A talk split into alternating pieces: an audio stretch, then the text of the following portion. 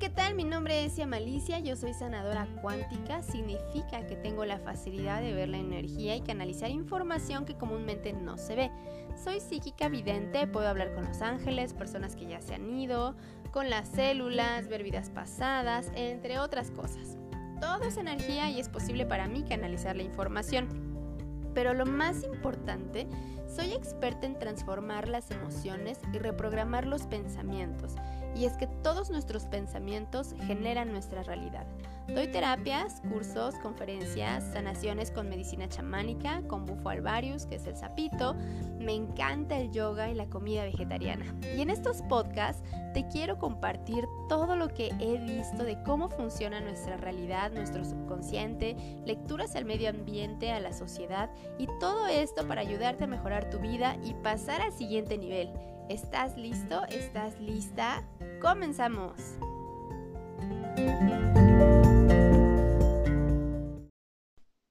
Hola, ¿qué tal? ¿Cómo estás? Bienvenido a este podcast número 5. Y bueno, en esta ocasión quiero compartir un podcast muy cortito, pero bien interesante, hablando del terremoto, bueno, no el terremoto, el temblor que acaba de suceder hace, hace unos días. Eh, me comentaban que había, o sea, que el mar se había recogido y que era muy probable a lo mejor que cuando el mar regresara, pues hubiera así como algún problema en las costas, como un tipo tsunami.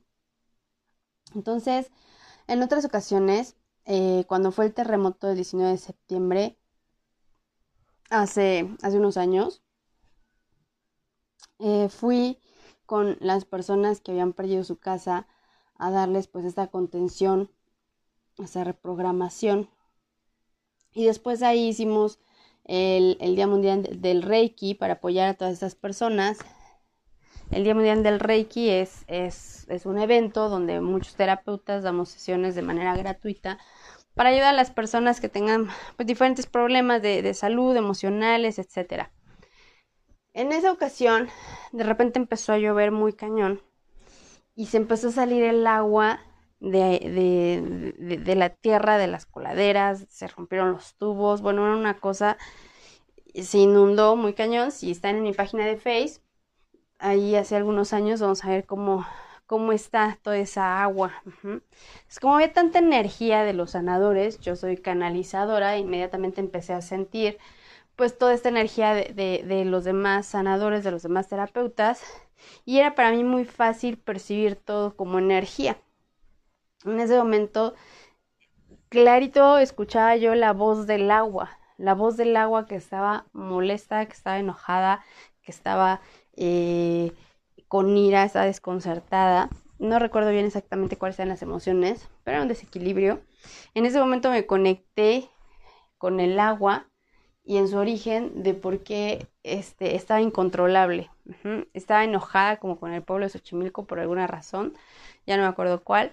En ese momento entré, así como les había platicado la vez pasada en, en el podcast número 2, creo, de la energía femenina, de cómo esta energía, eh, pues hay que sanarla cuando ya, aunque haya salido y esté haciendo un caos por otros lados, se sana. Entonces, de la misma manera, entré en esta, en esta energía del agua y pedí que eh, pues con toda la fuerza de nosotros, de los sanadores que estábamos ahí, eh, se transformaran sus emociones y bueno, el caso es que sí, eh, al cabo de unos minutos todo empezó a, relajarse y a bajar. Entonces dije, bueno, pues voy a leer el, el mar, ¿no? O sea, ¿qué, ¿qué, pasa con el agua del mar? Cuando entro en su espacio, que es como, como cuando en una sesión yo entro en el espacio de una persona, lo mismo entré en el espacio del mar, y lo primero que me encontré fue estas palabras. Será, no será, o más bien esta energía, sí, no, será, no será, será, no será, será, no será. será. Esa energía de incertidumbre, de eso no es, eso no es. Inmediatamente se me muestra que nosotros como humanos, en estos tiempos del COVID, muchas veces no nos importa saber o, regresar a nuestro centro. Y muchos, muchos de nosotros, y no es que yo creo que toda la humanidad ahorita, o bueno, o la mayoría, está en el tema de, pues quién sabe, ¿no? O sea, al principio era como, ¿será o no será que existe? Pero bueno, yo voy a hacer esto. Después ya se confirma que existe. Bueno, ¿será creado o no será creado?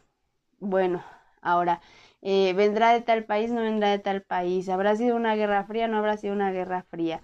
Entonces está siempre en el será, no será, en la incertidumbre, que eso nos mueve del centro y que eh, es tener y que, y que al final no, no, no es importante de alguna manera para nosotros aclarar esos puntos.